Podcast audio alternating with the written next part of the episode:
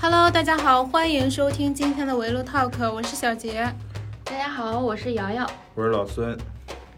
清明的三天小长假刚刚放完了，五一的五天假期马上又要来了。就是上上个周末，大家因为调休上班了，感觉怎么样？我感觉时光倒流了，我又回到了一年前，体验到了单休的生活。对，就是从这次调休，我感觉就是单休跟休两天的差别太大了，是吧？天差地别。对，就是老孙能不能讲讲你的 单休的感受？因为我们毕竟经历的还少。单休吧，单休就是争分夺秒。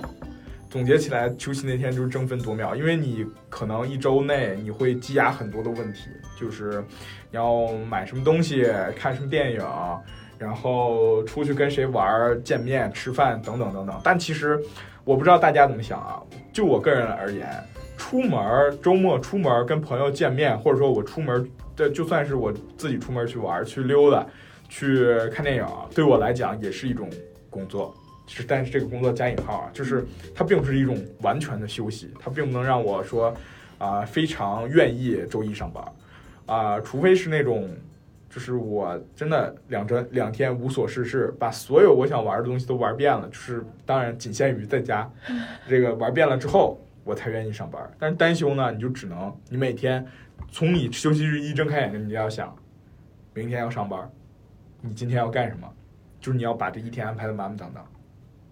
早上去，早上去干嘛干嘛，中午去干嘛干嘛，下午去干嘛干嘛，晚上去干嘛干嘛。一天这个这个疲惫回到家之后，然后你你你这一天的疲惫其实不不亚于你工作日的一天的这个工作量，然后你还要对吧对吧？你再准备一下下周要工作的东西。对，就我一直有一个问题啊，因为我没有单休过，然后就是单休，比如说是上周是周末要上班吗？那如果你们单休的话，是周六要上班，那周末也要上班，是连着就上两周吗？这种情况，还是说单休也是可以休一天的，即使是这种调休？调休那不就是正常休吗？对于单休来讲，不是，就是不，你是这么理解的。就假如说我们现在在这样一个单休的工作，周一到周六工作，周日休息，对吧？如果说调休的话，它不是变成周日上班了吗？对。然后那你就是周一到周五工作，周六休息，周日再上班。啊，就是说还是有一天对，只是调休，调休对于单休来讲其实是多休了一天，额外减少了一天工作的时候。但是我也不知道这样算对不对啊？可能会有逻辑漏洞啊。但是如果是我的那个上一家的话，他应该会这么处理。对，因为我看网络上说，就是因为这次调休，可能有些朋友会一一下连上十二天，就是他不是周天要上班吗？他们本来是休周天的，然后结果周天要上班了，所以要连着上十二天。嗯，那就是看公司人不人道了。嗯，就是大家觉得这种放假调休的意义在哪儿呢？在于折磨折磨打工人啊，没有什么别的意义，就是折磨一下打工人。每回调休都能都能看到这样的说法，就是说我们宁愿要正常休息，你周六周日就给我放周六周日，我恨不得在工作日中间就休单单单个休那么一天，都比调休来的好。调休三天，这个休息的程度，就是还不如前后的这种调休带来的这个这个这个连续上班的冲击感大。对，但是其实就是五一。的假期其实本来就是只有一天，因为在那个一九九九年的时候，国务院颁布的全国就是放假的那个规定中，是春节、劳动节和国庆节都是三天。那会儿就是加上周末和调休，就有那个七天的假期。就那会儿，我记得还在电视上经常看到什么国庆七天乐、五一七天乐，对，在央视上。而且那个时候的黄金周，就是大家都比较喜欢出去旅游。就一旅游就是带动消费嘛，可能也是这个目的。但是到了后来，就从二零零八年开始，就国家把五一的三天假期给取消了，就变成一天了。所以我刚才说五一其实本来就只有一天的假，然后后面的假就分给了清明、端午和中秋，就增加了三天的节日。也就是说，原来三个七天的节日变成了零零散散的三到五天的几个节日。然后又带来了双倍数的调休，这些传统节日也都休一天，是要借周六周日才能休三天的。如果说他在周二或者周三，那你这个这个这个这个，或者说周四周五这样，那调休就基本上就是前面前面一周调一天，后面一周调一天。对，对，就是我记得调休的规定就是延，比如延长端午、清明，其实它本来可能就是想放大一部分这种传统节假日的意义吧，就是好像给你感觉三天这个节日很重要。对，但是现在感觉就是这样，一年就是调休个五六次，不知道为什么就感觉很疲惫。就一想到这个周末又要上班，然后这样的话下周就上六天的班儿，就是当然比起单休的朋友来说还是很好的。就原来那种调休，我我反正自己还没工作，没有什么印象。有印象啊，调休，调休就是你要在那个老师调休的那天上学呀、哦，对对对，原先是老师调休，我对啊们是，上老师。调休的那一天咱们要去上学啊，然后才才放假。是吗？我都适应了，感对觉。，那你们大学的时候就是对这种一下就有七天或者是五天的假期，就是有有期待吗？大学谁会期待假期啊？大学大家没听过一句话吗？只要胆子大，天天寒暑假。啊，不是你这个不行。我们是，我们是有一门课是天天点名儿，就是期末的那个成绩，你过不过？天天点名也可以有人帮你达到啊！你这当代大学生，当代大学生谁不会点逃课技巧啊？对我们不行，就是我们也会抓。就而且大学的时候，那时候感觉就没什么钱，好像对假期的期待性也不是特别的高，肯定还是期待的，都想放假，但是一般就是回家或者是在寝室、大学的周边儿，就很少出去玩啊这种。但其实对我来讲哈，因为我我上我上学的跨度都非常之大，我生长在北方，然后跨到南方去上学，对我来讲就是可能是换了一个新环境嘛，就是什么都比较新奇。就算在我的读大学的城市溜达一圈，我都觉得是就是不错，开发一下这个城市的。呃，一些景点啊，让自己变得更像是一个本地人啊，这些的，其实都是我用这种零零散散假期来完成的。另外还有就是去参加一些，就比如说你可以挑一个时间特别好的，呃，就是时段，就比如说下午两点到三点，你可以去看个电影，然后看完了之后四五点钟趁着夕阳在海边散散步，或者上那个附近的小岛上。我绕着小岛走一圈，一直看这个天从傍晚变到晚上，然后在那个在那个海岛吹着海风，然后再继续往回走，多好啊！这就是我对假日所有的想象啊！对我上学的时候也会，就是也挺期待。我放小小长假不回家，就除了寒暑假我都不回家。哎，那你们会有跟朋友什么的一起就是去旅行之类的吗？会啊，就感觉还挺好的。对，就是谈到这个大学的生活，就是之前有一个话题，当然跟这个五一可能关系不太大啊，但是我还是想说问一下大家，之前有一个话题就引起了大家特别热烈的讨论吧，大学的生活费现在就是应该每个月给孩子多少钱？就是所以我想问一下，你们那时候的大学的每个月的生活费是多少？我上大学一千到一千五左右。这么省吗？我也是，我也是。啊，这么省啊？那可能男女生的那什么不一样，因为我我上大学的时候是是院队儿了，我我是个打篮球的，所以说这个这个在在这种运动装备啊，或者说吃饭上面花费更大。我是差不多一个月三千块钱，也不能算啊，就是就是就是在我感觉，嗯，可能可能虽然说啊，我们相差是相差的不多，但是还是有一些差距。可能越到越到我们上大学的这几年，可能新世纪的一零年代。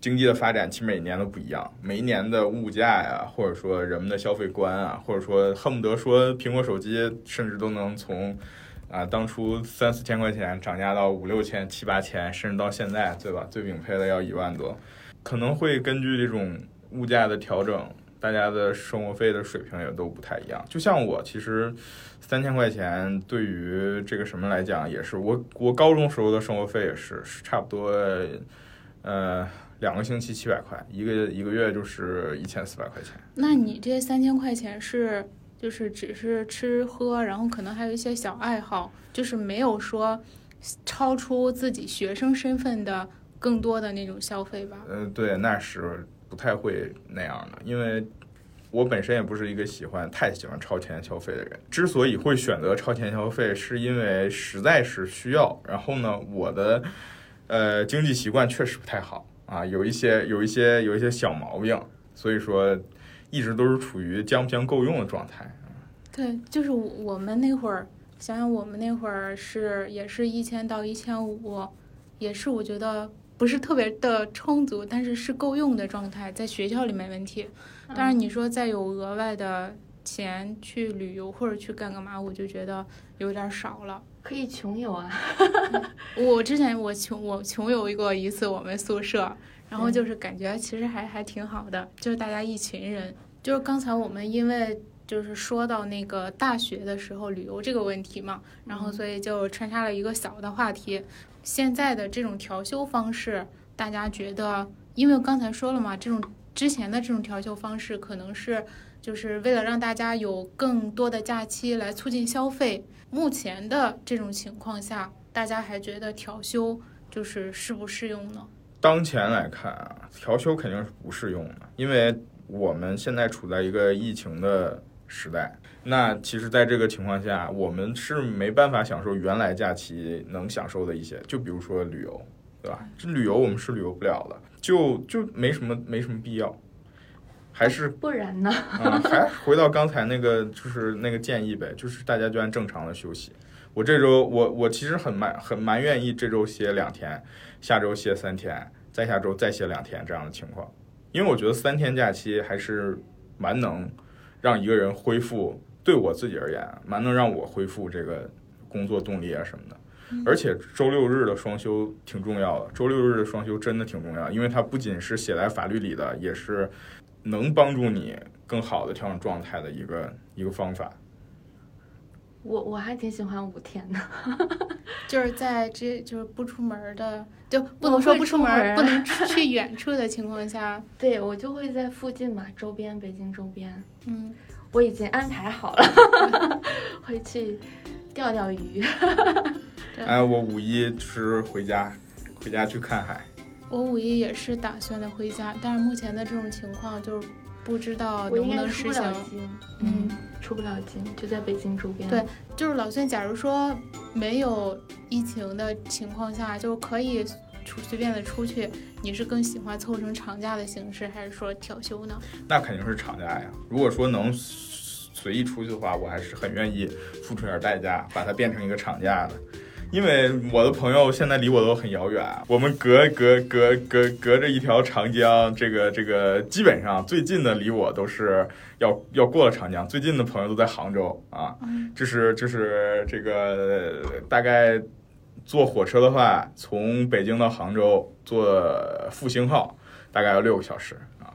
我我觉得以前咱们父母那一辈儿，或者是可能再再更早一点，不是长辈，但是比咱们还更早一点的八零后，然后他们可能对于调休，就是感觉反应没有那么大。然后很多人就说嘛，咱们现在之所以特别反感调休这个事儿，就是因为跟现在的工作环境有特别大的关系。因为现在本身你又要九九六啊，又要加班啊，然后好不容易放个假了，你又打乱我的那个各种的作息时间进行这个调休，所以就感到 很愤怒，从而觉得 放不起就别放。对，确实是这样，因为爸妈那一代。呃，还是大家在国企工作的多，啊，可能是我们的父母应该是赶上下岗潮了，但是下岗之前也都还是国企的员工，对，所以说他们还是很能享受一些国企的福利，除了双休日以外，也还有不少这个企业的国企内部的活动啊什么的。像现在咱们现在更多的大家就是企业。工作的资源多元化了，企业也多元化了。我们可能有的人在民企，有人在外企，有人在国企，对吧？就是大家的这个呃每个公司实行的工作制度啊，它遵不遵守劳动法呀，都是两说的。嗯就大家觉得现在就是你们每天极限的工作时长是多少个小时一天？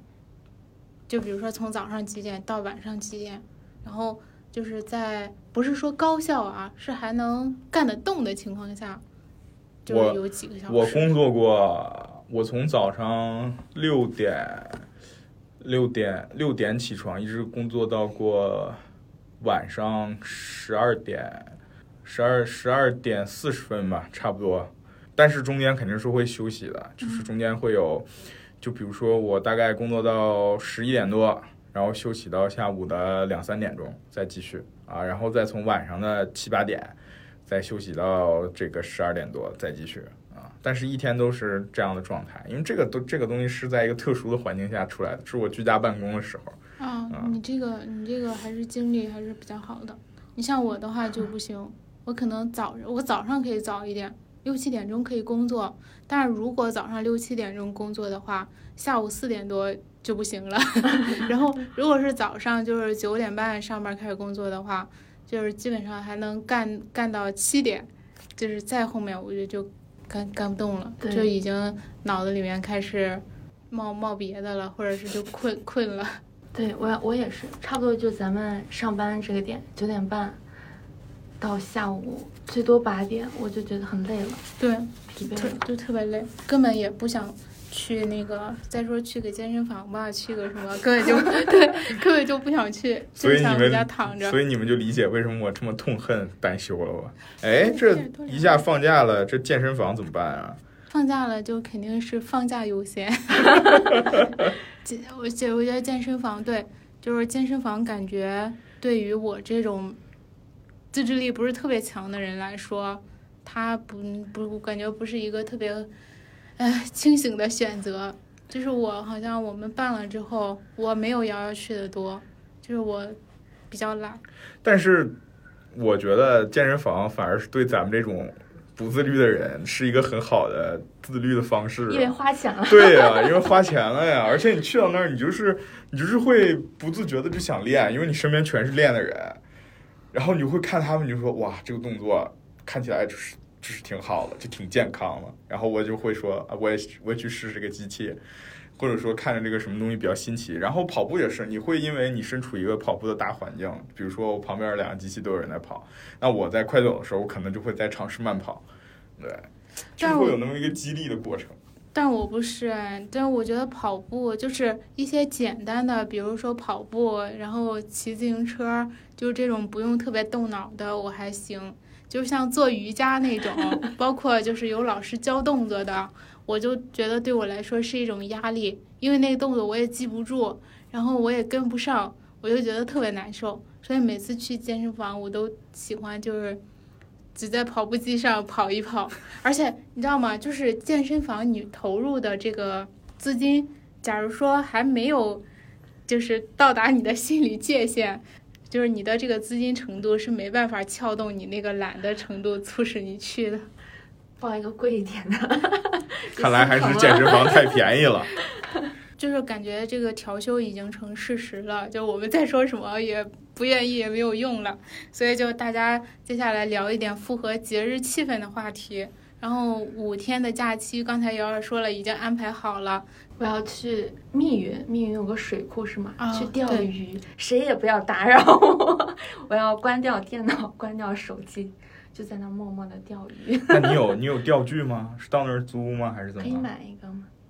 哎呀，这玩意儿可老贵了，一套。还好还好，啊买个便宜的。就是大 就是大家都说，就是所有的男人都逃不过钓鱼。就是你平时喜欢钓鱼吗？如果有条件的话，我肯定喜欢钓啊。钓鱼多有意思啊！我小时候就就因为我们不是生活在这个我我的老家，这是秦皇岛啊，是秦皇岛。然后这个我们生活在海边，其实呃应该也不会光是生活在海边的人会有这种是会会有这种经历。呃，我的钓鱼经历是什么时候开始的呢？我是从从海边捞螃蟹开始的。我们我们家那个某一处海滩，它有一个石头的堤坝，是延伸到海里，大概得有那么一两百米的那个那个距离，大概一百米左右吧。然后它就会有一个涨潮期和一个落潮期。落潮期的时候，退潮的时候呢，这个堤坝就会呃露出来大部分。然后这是一个石头大的堤坝，然后里边就会有那种小螃蟹。然后那个在那块儿就会。到了夏天，能差不多能下海的这个这个时候，就会有，啊，有有有几个人吧，在那块儿拿一个桶，他是拿那个蛤蜊的肉放到一个小网上，螃蟹会去吃那个蛤蜊的肉，然后你往上一滴一滴了，那个那个网就能把它直接抓住啊，有时候就去抓那个，从小开始抓这个开始玩的，然后呢，后面到了到了上学的时候。就去了家家附近的一个这个养殖的鱼塘，可以在那儿钓鱼。有两种鱼，鲫鱼跟草鱼都是比较好养殖的。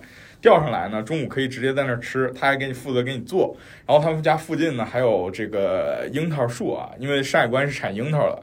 啊，山海关山海关大樱桃，我我从小就吃吃这这几样东西长大的啊。他们家还有他们附近还有樱桃树，你还可以去采摘。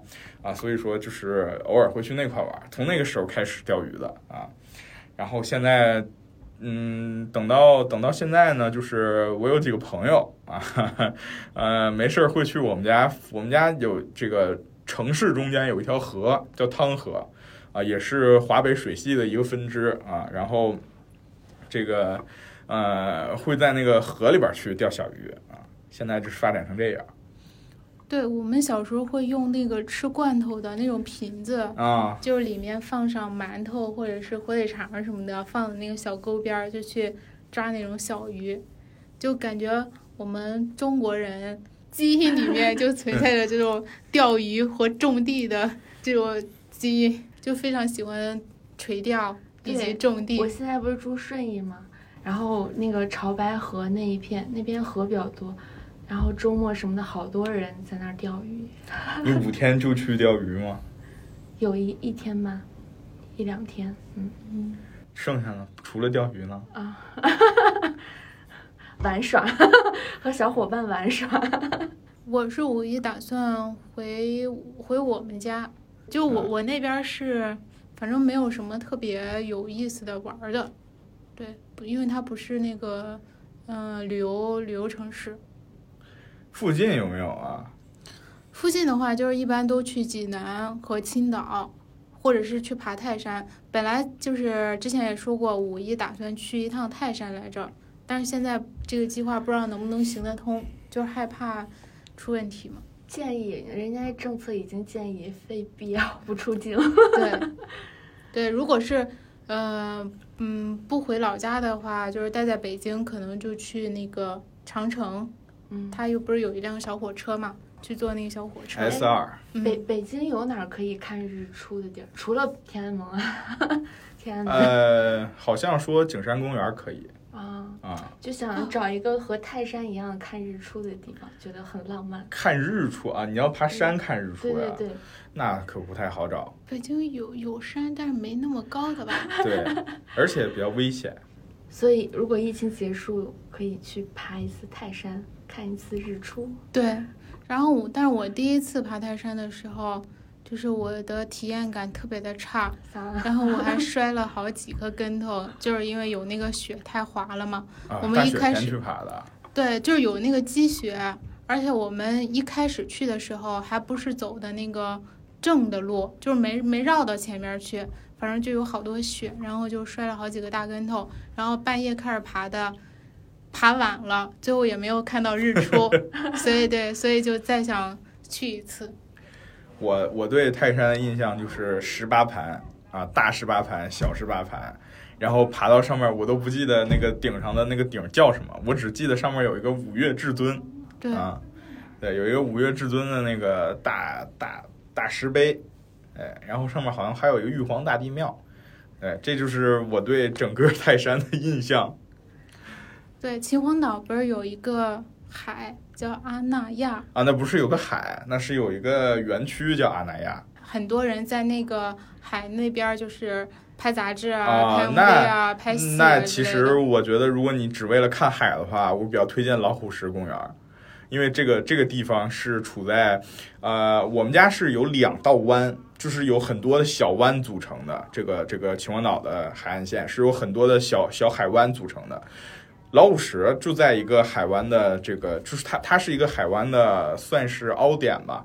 然后你顺着那条沿海公路溜达，随便走溜达，往前看就是随便往前看往后看都是景，比那个阿那亚阿那亚为什么会比较火呢？是因为它它有一个教堂，有一个这个号称世界上最孤独的图书馆啊，只是有这么两个景儿附可以给你拍照。但是如果说你真的想看海景的话，我是建议你往北戴河里走，不要在北戴河新区。北戴河新区的景观可能就呃没有北戴河那么那么特殊吧，因为北戴河区更多的还有，呃，你还可以看一些跟建筑相关的，就比如说鸽子窝公园儿，这个爬上去，它它也是有个小山，爬上去之后是可以，那是一个著名的看日出的景点，因为它旁边就是湿地，是一个国家级的保护区。到了这个冬天、秋天的时候，就可以看大批候鸟迁徙，几千种鸟类在那儿啊。然后秋天你还可以在海边喂海鸥。感觉已经那个蠢蠢欲动了，现在就想放假，赶快跑过去。可以有机会的话，我这个我我做一下地主，带着大家玩一下子。出金可以出金再说，现在就可以出京啊！我回家不就是相当于出京吗？只要有危险我就不出去。没有比较严谨，没有没有什么危险的。其实在，尤其是在河北这片儿，因为秦皇岛是一个很封闭的城市。唐山之所以有这么多，是因为唐山的经济发展很好，它有很多人在外面跑。秦皇岛人大概大部分都在北京嘛。对就是以前五一的时候，你们会选择出去吗？因为之前啊，就是我我工作了之后，就是自己工作了也有钱了，但是五一国庆一般我也不会去一些热门的景点儿，因为我经常就是从网上看有好多好多的人嘛，我就特别害怕这种，就是人挤人，就是排一个队。就就比如说去环球影城、去迪士尼那种排两到三个小时的队，就会让你很崩溃。然后在那个还有点期待，你可以玩那个项目，但是你去景点儿的话，就这样走走停停，到处都是人，就感觉很崩溃。避开那个特别人多的地儿。对我以前的话，就是会休年假，或者是一个项目完成了，我会请几天假，在非节假日的时候出去。我我基本上也是这么选择的。像去年，啊、我的呃这个中断的那个假期，两个工作之间中断的假期，其实我就是选了一个非节假日的时间点出去玩了一圈儿，然后就被西湖深深的吸引住了。今年再想去，一直都没机会。从从清明一直推到五一了。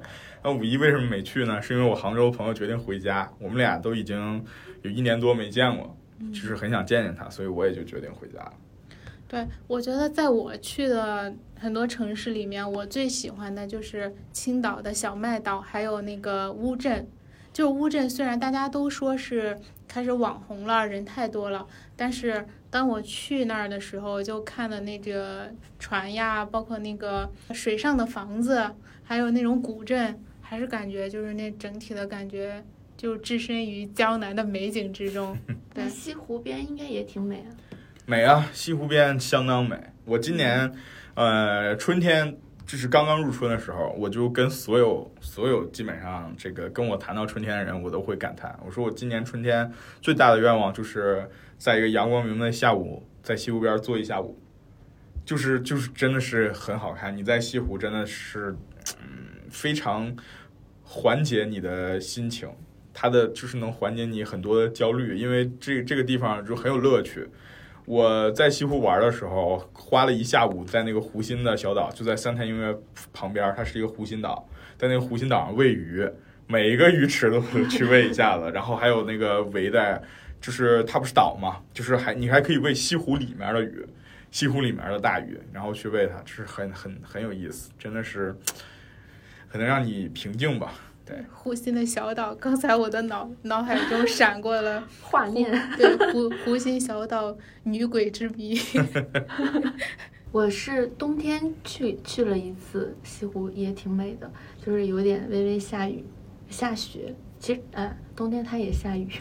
对，这个杭州冬天是会到零度和零下的，对，嗯，没有我们想象那么暖。因为我第一次去的去杭州的时候，就是我以为它很暖，结果到了之后，它它的晚上的温度才十一二度，我就穿了一个十六七度呃到二十度的那么一个打扮，然后就给我直接给我冻感冒了。哦，我去的时候还穿羽绒服，但但是就是因为那个下雨，然后看很多男生 穿的那个古装古风的衣服打的油纸伞，我第一次见男生打油纸伞。对，就是我很少冬天出去，就我出去的嗯频发时期，就是在大概的对九月份儿到十一月份儿。春秋春秋很舒服的，嗯对，而且春秋的景色也是比较好那个什么的。对，我就特别喜欢，就是像苏州、杭州、浙江，就是那边的天气。所以五一就是春尾巴了，一定要把握住这个机会。应该是没机会。对，就是只能只能浅期待一下，浅期待一下。实施一下可进行的，就是在周边或者回家。对周边的话，我觉得五一如果出不去的话，对我还要去一趟环球影城，看看春天的环球影城是什么样的。因为之前是冬天去的嘛，嗯，应该是一一个样吗？春天应该会那个有点绿绿树啊、花呀、之类的。那你还不如去公园呢。对啊，现在这个季节于北京来讲啊，是应最应该逛公园的时候啊，公园才是啊、看花儿的这个好好的季节嘛。一溜的花基本上都开了，呃，从颐和园、圆明园，然后再到玉渊潭，到北海，然后到天地坛，就连我身边的团结湖公园，它的花都开了。对，但是公园儿，我觉得就是基本上每周，或者是因为公园儿在这两年，特别是就是疫情的这两年，节假日的占很大的比重都是去公园儿，所以已经就都不太想去公园儿了。就公园开再多的花，感觉也都是一样的。那其实我就比较建议，如果说你们不不想这个长途旅行的话，那秦皇岛是一个很好的选择。对，我听你刚才说了，就是特别想去，而且之前瑶瑶说过，他们那边有一个大平原大草原，啊，大草原，嗯就感觉也挺好的。上草原推荐给大家。对，而且其实还可以向向里面扎扎到内蒙去。啊内蒙的草原其实离北京也不是很远，嗯，呼伦贝尔大草原，那就有点远了。对就是之前吧，我乌兰布统是离北京这个直线距离比较近。对，就是之前我就是地理知识比较浅薄，就是我从来没有想到河北会有这么多很就是很很好看、很好玩儿的地方。嗯，不，去孤园，然后是一片很有一片很很美的湿地，闪电湖，大家可以去骑骑马。哦，你们那儿还可以骑马骑马骑骆驼。对，我们这儿其实也可以骑马，因为我们这块儿跟孩子有一些关系。哦，啊天呐，就感觉还是个有比较有文化底蕴，又有很多就是旅游的那种项目，其实是一个很好的旅游城市呢。但是，秦皇岛的支柱产业就是旅游业啊，没有什么其他的支柱产业。对，但是你像我在德州嘛，其实离河北挺近的。但是就是对于我和身边的人来说，就如果出去旅游的话，就河北肯定不是我们的第一首选选择。对，就就是可能听了你描述一番之后，哎，觉得好好啊，想去一趟。但是在听这些描述之前，就会觉得，哎，河北有什么好玩的？是我们宣传力度不够啊。其实主要是因为我们的代代替性很强，可代替性很强。你如果说只说海边嘛，如果说你不在乎你看的是不是呃这个内海或者外海的话，其实全中国的海边有很多，就是一般青去青岛啊、对啊，对，小岛啊这些。然后对我们底下是有青岛威海，我们这个还有旁边还有大连，对吧？嗯这些都是这个什么，甚至说天津唐山跟秦皇岛都是一样，都是港口啊。然后你说草原来讲，对吧？除坝上草原，其实还有一小部分是归内蒙管的啊，不是所有的坝上都是都在河北境内。对，嗯，而且内蒙的草原是来怎么说来讲，内蒙草原、新疆草原肯定是比河北草原更被大家熟知的。对，就是比较熟而，已。你说名胜古迹的话，你如果比名胜古迹，虽然说保定有很多，我们那里也不少，但是说长城来讲，这个宫殿呀，肯定首选都是北京啊。对没事儿，还是宣传的少。就感觉被被夹击了，对，虽然什么都有。但是河北有河北的美。就我们上面说了那么多嘛，就是不管这个五一大家是选择出去玩儿，还是说选择在家里休息，就是都希望大家能有一个快乐的心情。好啦，这期节目就到这儿了。然后大家有什么想聊的话题，或者有什么意见，也可以在我们的节目下方留言。拜拜。拜拜。见